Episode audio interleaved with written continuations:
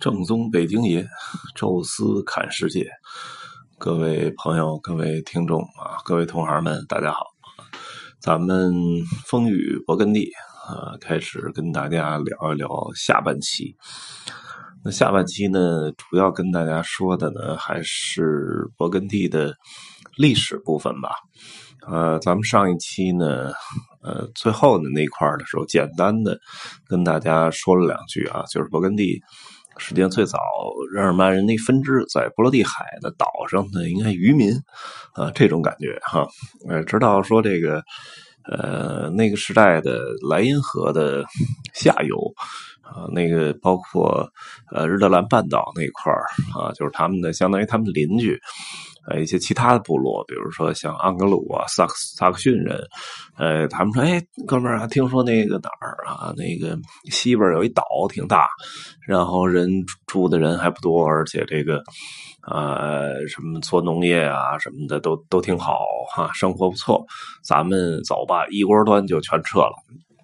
哎，等于这块呢。”呃，居住地就空了啊，所以啊，勃艮第人就从岛上渐渐的往陆地上迁徙，那么一直顺着莱茵河往上游走啊，那么走到了莱茵河的中上游，跟罗纳河。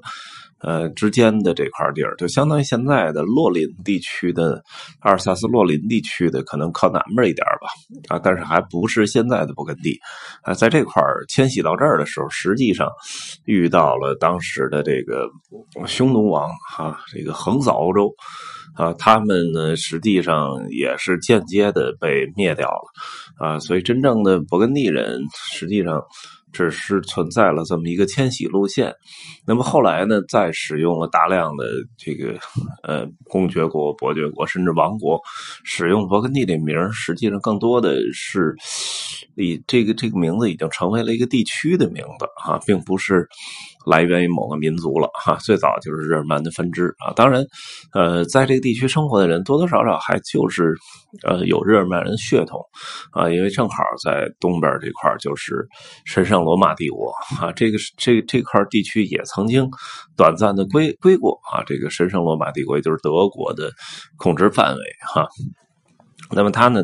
曾经也见过一些王国，啊，见过一些封封建的诸侯国，啊，那么他们在这个法兰克帝国的时代，一直是法兰克帝国的一个属地啊。但是大家如果学这个历史都知道，法兰克帝国到了加洛林王朝的后期，啊，出现了一个三分天下的状态，呃，跟中国三国似的哈，那个把这国家一分为三，啊，当时是没有打仗哈，就直接呢是一个。呃，就是三个皇子，呃，那么老的国王觉着，呃，还是希望三个孩子都有很大的领土，所以把这国家给切开，一分为三。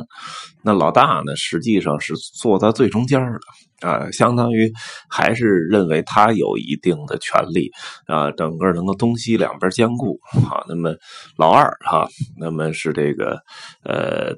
在东边啊，老三在西边，哎，等于先是这么一个状态。但是老大呢，这个。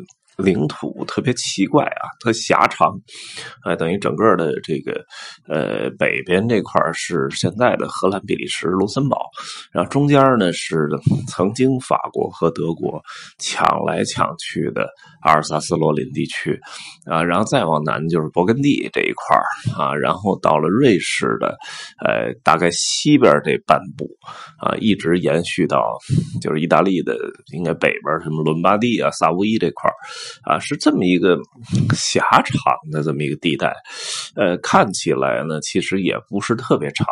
但是问题呢，像瑞士这块儿啊，都是阿尔卑斯山啊，那么呃，中间也有很多的山脉，所以很奇怪啊，它这个领土其实呃，坚固能力、统治力都比较差。再加上呢，这个当时这个大太子没多久，好像第一代还是第二代就绝嗣了，后边没有孩子了啊。那么他这个领土就被两个呃这个叔叔给分掉了哈。那么当时啊，这个法国这边哈是把现在的勃艮第给拿到手里了啊！从这以后，那勃艮第基本上是处于法国呃这个历史的控制范围之内，一直到现在啊都还是法国的领土。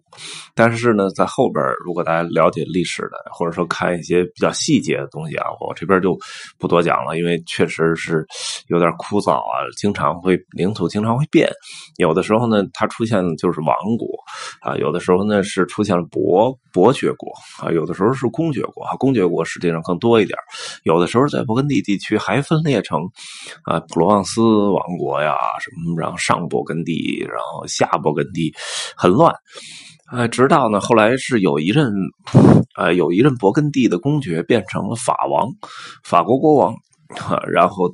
他把他的弟弟又分封到勃艮第这儿啊，因为欧洲古代一直是封建制啊。那么那个是时代的时候，好像勃艮第才开始呃比较容易的被法国控制，但中间也有摇摆哈。那么勃艮第有那么一段时间，就是在勃艮第灭亡之前啊，有那么一段时间是非常活跃的啊，因为当时正好。处在英法战争的这个时期啊，当时呢，法国呢跟英国打仗，两边其实实力呃差不多啊。那么当时呢，因为具体具体这个原因就不多说了。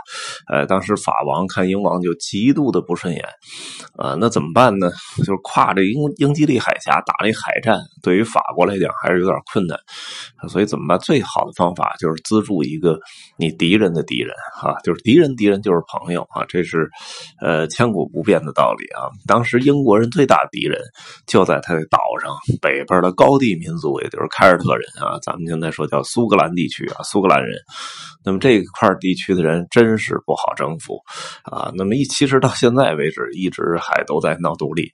那么当时呢，法国人给了苏格兰人以巨大的支持啊，那么帮助他们独立啊，给钱呐，给武器。英国这边也不干了。那么你你你。你法国能支持我背后的敌人，我是不是也可以支持一下你背后的敌人？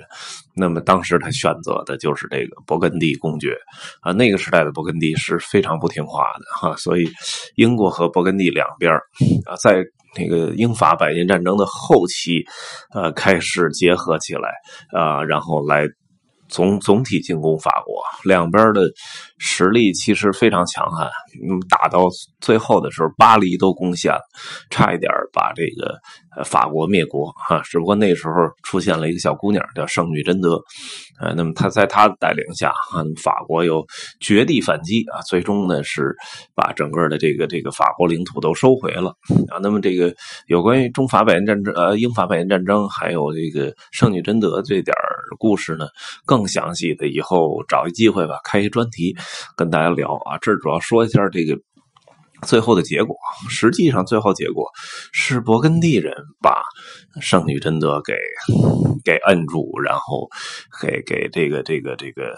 呃，活捉俘虏的啊，实际还不是英国人啊，是勃艮第人。当时在哪儿打了一个埋伏啊，最终把圣女贞德给给俘虏了。按说按现在的道理，勃艮第是法国领土，这法国人把自己的这个法国英雄给俘虏了哈，那就是这应该是个污点。尤其现在勃艮第还是法国地区，好像但是好像当地没有人提。那么当时勃艮第人就是直接。叫呃收了一大笔你的这个呃相当于这个这个呃这个赎金啊，但是没给法王啊，卖给了英王啊。那么英国当时还急于把这个小姑娘给处死，最后就是用这个。叫女巫罪啊，把他活活给烧死了啊！这个下场也很凄惨啊。那么勃艮第呢，其实可能也受到了这方面的，就办坏事总会是有报应的啊，受到这方面的诅咒吧。呃，没过多久啊，等英法百年战争结束了，那勃艮第这边呢，出现了一个更能打的，让勃艮第领土继续在扩张，但是没有英国的支持，而法国联合了哈布斯堡家族啊，就是奥地利的哈布斯。堡家族啊，那么整个当时是两边夹击，打了一场大战啊。那么最后呢，那个当时那个勃艮第的呃公爵应该叫，我记得叫大胆者啊，应该叫大胆者查理吧啊。当时他是死在战争中了，而且他孩子也没有啊，等于绝嗣了啊。这样的话，勃艮第那种相对的在法国体系内比较超脱的独立的位置，那么基本就没有了啊。那么后来的勃艮第就。基本上完全归于中央统治，而这个法国的中央体系对勃艮第也很不信任，也没有派出什么更多的封建领主在那儿让他自立。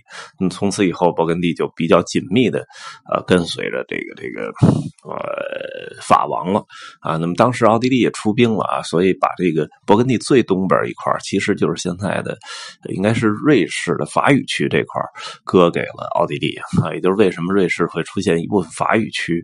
啊，那个时代啊，从勃艮第呃拉下了一块啊，给的奥地利作为一个战争的补偿啊。那么当然后来瑞士独立了，那么把这个法语区这块等于跟。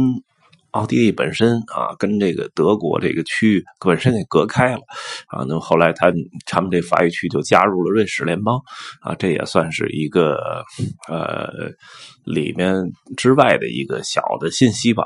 那么勃艮第的历史啊，就跟大家说到这儿，然后稍微补充两句之前那个爵位的这个问题啊，因为之前有这个留言问的哈。那么其实大家查百度啊什么的都能查到，各国对爵位啊其实叫法。法都不太一样。哎，但是发音都差不多哈。那欧洲的体系呢，最高的是呃皇帝啊，或者叫凯撒啊。那么法国后来叫皇帝，但实际上很多国家都叫 Caesar 啊，就是凯撒。德国呀，什么意大利啊，啊，那包括俄罗斯沙皇，沙皇那其实也叫 Caesar，就是凯撒的意思啊。这是从古罗马帝国时代传出来，哎，这么一个习惯啊。在这个皇帝之下是国王，就是 King 啊。那国王之下就是叫亲王或者太子，用的都是一词叫 prince，啊，那么再往下，呃，就是。大公爵啊，叫 Grand Duke 啊，一般比公爵的就国土面积要大，叫大公哈啊。那么然后呢，再往下呢就是公爵啊，Duke。公爵下边叫啊公侯伯子男嘛，侯爵。侯爵很多国家叫 Marquess 啊，这个这么一个词啊。那么侯爵在下边叫伯爵，伯爵就是那个 Earl，呃，那个咱们。我看有一个英国有一茶叫伯爵红茶，就是那个 Earl 什么 Grey 那那个就是伯爵的意思啊。然后呃子爵啊。啊，这个，呃，应该我记得叫 Viscount，Viscount 啊，那么一个词啊，然后男爵叫 Baron 啊，我经常还好像在好多地儿都吃过餐厅叫什么 Baron 什么 restaurant，就是男爵餐厅啊，这个词用的也比较多。然后男爵下边呃，有基本叫就叫 night，有的地儿叫 night，有的地儿叫。Cavalier 就是骑士的意思啊，骑士还不能叫贵族，他应该叫准贵族。有机会呢，跟大家再聊一聊这个呃骑士阶层的问题哈。那么勃艮第呢，呃，难以避免的，可能还会说到它特别重重要的一个特产就是红酒。